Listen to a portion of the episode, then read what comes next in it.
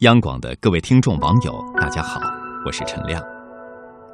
中秋一过，秋意越来越浓了，孩子们背着书包返回学校，朗朗的读书声又回荡在校园里了。这一季的夜听，我们为您带来那些年我们一起读过的语文课文。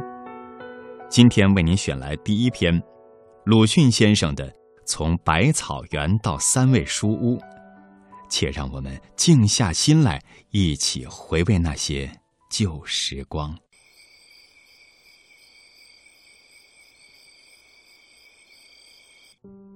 我家的后面有一个很大的园，相传叫做百草园。现在是早已并屋子一起卖给朱文公的子孙了，连那最末次的相见也已经隔了七八年。其中似乎确凿只有一些野草，但那时却是我的乐园。不必说碧绿的菜畦、光滑的石井栏、高大的皂荚树、紫红的桑葚，也不必说鸣蝉在树叶里长吟、肥胖的黄蜂伏在菜花上、清洁的叫天子忽然从草间直窜向云霄里去了。单是周围的短短的泥墙根一带，就有无限趣味。游灵在这里低唱，蟋蟀们在这里弹琴。翻开断砖来，有时会遇见蜈蚣，还有斑毛。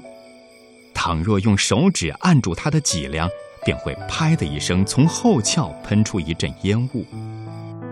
何首乌藤和木莲藤缠络着，木莲有莲房一般的果实。何首乌有臃肿的根，有人说何首乌根是有像人形的，吃了便可以成仙。我于是常常拔它起来，牵连不断地拔起来，也曾因此弄坏了泥墙，却从来没有见过有一块根像人样。如果不怕刺，还可以摘到覆盆子，像小珊瑚珠攒成的小球，又酸又甜，色味。都比桑葚要好得远。长的草里是不去的，因为相传这园里有一条很大的赤练蛇。常妈妈曾经讲给我一个故事听：先前有一个读书人住在古庙里用功，晚间在院子里纳凉的时候，突然听到有人在叫他，答应着。四面看时，却见一个美女的脸露在墙头上，向他一笑，隐去了。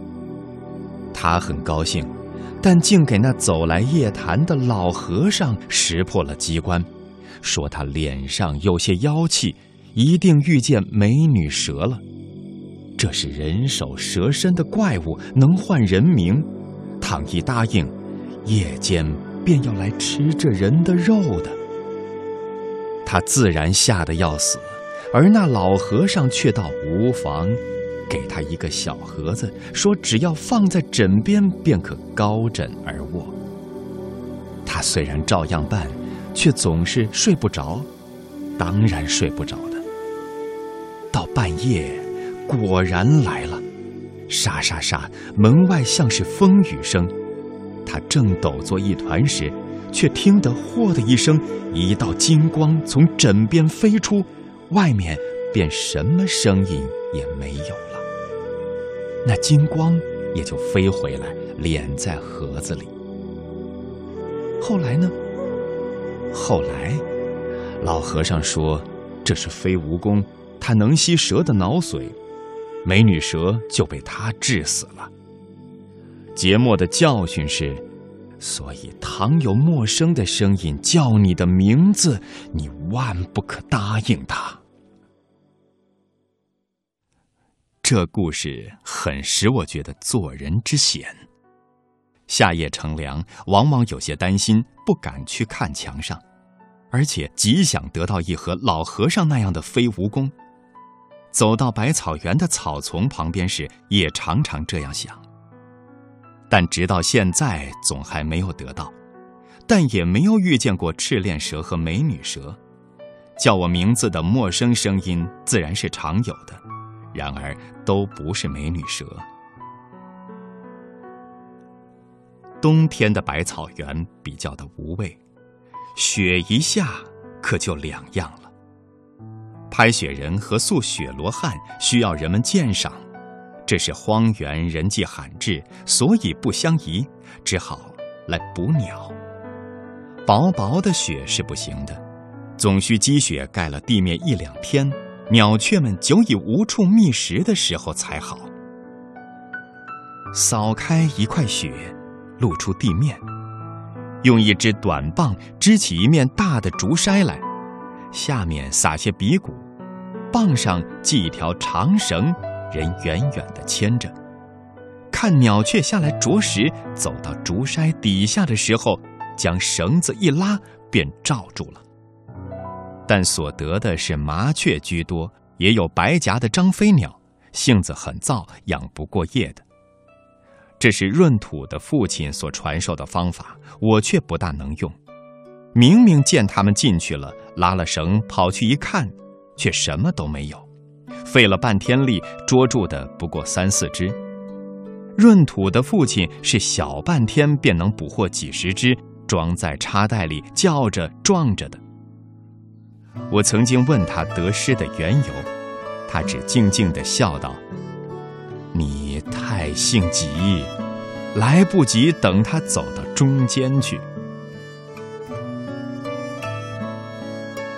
我不知道为什么家里的人要将我送进叔叔里去了，而且还是全城中称为最严厉的叔叔。也许是因为拔何首乌毁了泥墙吧，也许是因为将砖头抛到贱婢的梁家去了吧。也许是因为站在石井栏上跳下来吧，都无从知道。总而言之，我将不能常到百草园了。阿爹，我的蟋蟀们，阿爹，我的覆盆子们和木莲们。出门向东不上半里，走过一道石桥，便是我的先生的家了。从一扇黑油的竹门进去，第三间是书房，中间挂着一块匾，道“三味书屋”。匾下面是一幅画，画着一只很肥大的梅花鹿伏在古树下。没有孔子牌位，我们便对着那匾和鹿行礼。第一次算是拜孔子，第二次算是拜先生。第二次行礼时。先生便和蔼地在一旁打理。他是一个高而瘦的老人，须发都花白了，还戴着大眼镜。我对他很恭敬，因为我早听到他是本城中极方正、质朴、博学的人。不知从哪里听来的，东方朔也很渊博。他认识一种虫，名曰怪哉。冤气所化，用酒一浇就消逝了。我很想详细的知道这故事，但阿长是不知道的，因为他毕竟不渊博。现在得到机会了，可以问先生。先生，怪哉这虫是怎么一回事？我上了生疏，将要退下来的时候，赶忙问。不知道。他似乎很不高兴。脸上还有怒色了，我才知道做学生是不应该问这些事的，只要读书。因为他是渊博的素儒，绝不至于不知道。所谓不知道者，乃是不愿意说。年纪比我大的人往往如此，我遇见过好几回了。我就只读书，正午习字，晚上对课。先生最初这几天对我很严厉，后来却好起来了。不过给我读的书渐渐加多，对课也渐渐加上字去，从三言到五言，终于到七言。三味书屋后面也有一个园，虽然小，但在那里也可以爬上花坛去折腊梅花。在地上或桂花树上寻蝉蜕，最好的工作是捉了苍蝇喂蚂蚁，静悄悄的，没有声音。然而同窗们到园里的太多太久，可就不行了。先生在书房里便大叫起来：“人都到哪里去啦？”人们便一个一个陆续走回去，一同回去也不行的。他有一条戒尺，但是不常用；也有罚跪的规矩，但也不常用。普通总不过瞪几眼，大声道。读书。于是大家放开喉咙读一阵书，真是人声鼎沸。有念“人远乎哉，我欲人，斯人至矣”的；有念“笑人齿缺，曰狗窦大开”的；有念“上九潜龙勿用”的；有念“绝土下上上错，绝贡包毛橘柚”的。先生自己也念书，后来我们的声音便低下去，静下去了，只有他还大声朗读着：“铁如意，指挥倜傥，一座皆经你；金婆罗，颠倒淋漓，千杯未醉乎？”我疑心这是极好的文章，因为读到这里，他总是微笑起来，而且将头扬起，摇着，向后面熬过去，熬过去。先生读书入神的时候，与我们是很相宜的。有几个便用纸糊的盔甲套在指甲上做戏，我是画画。用一种叫做金川纸的蒙在小说的绣像上，一个个描下来，像习字时候的影写一样。读的书多起来，画的画儿也多起来。书没读成，画儿的成绩却不少了。最成片段的是《荡寇志》和《西游记》的绣像，都有一大本。后来因为要钱用，卖给一个有钱的同窗了。他的父亲是开锡箔店的，听说现在自己已经做了店主，而且快要升到绅士的地位了。这东西早已没有了吧？听罢这篇文章，有没有让你想起学生时代无忧无虑的美好时光呢？那时候的我们，多纯真，多简单呢！我知道，你定是在怀念那份童年了，我也是。好了，今天就分享到这里，我是陈亮，祝各位晚安。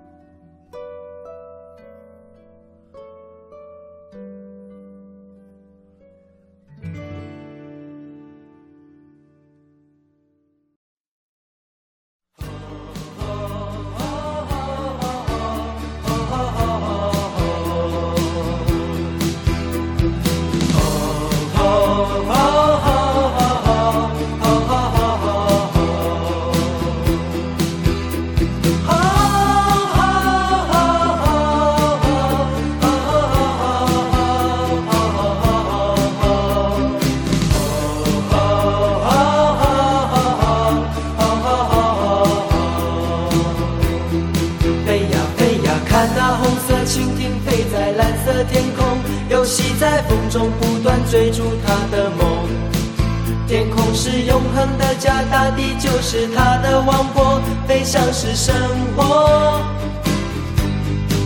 我们的童年也像追逐成长吹来的风，轻轻地吹着梦想慢慢地升空。红色的蜻蜓是我小时候的小小英雄，多希望有一天能和它一起飞。当烦恼越来越多，玻璃弹珠越来越少，我知道我已慢慢地长大了。红色的蜻蜓曾几何时，也在我岁月慢慢不见了。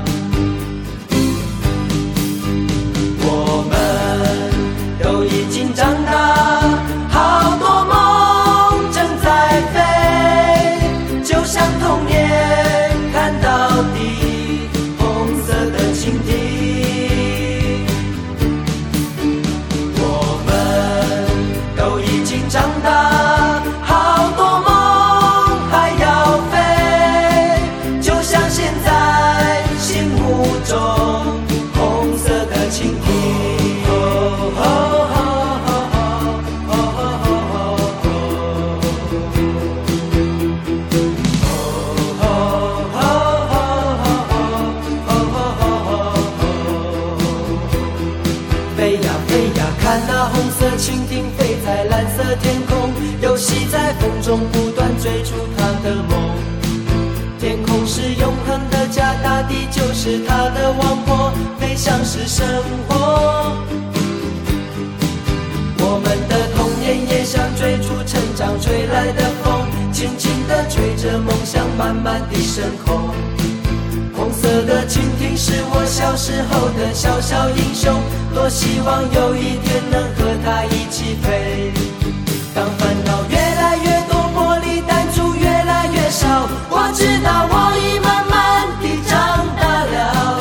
红色的蜻蜓曾几何时也在我岁月慢慢不见了。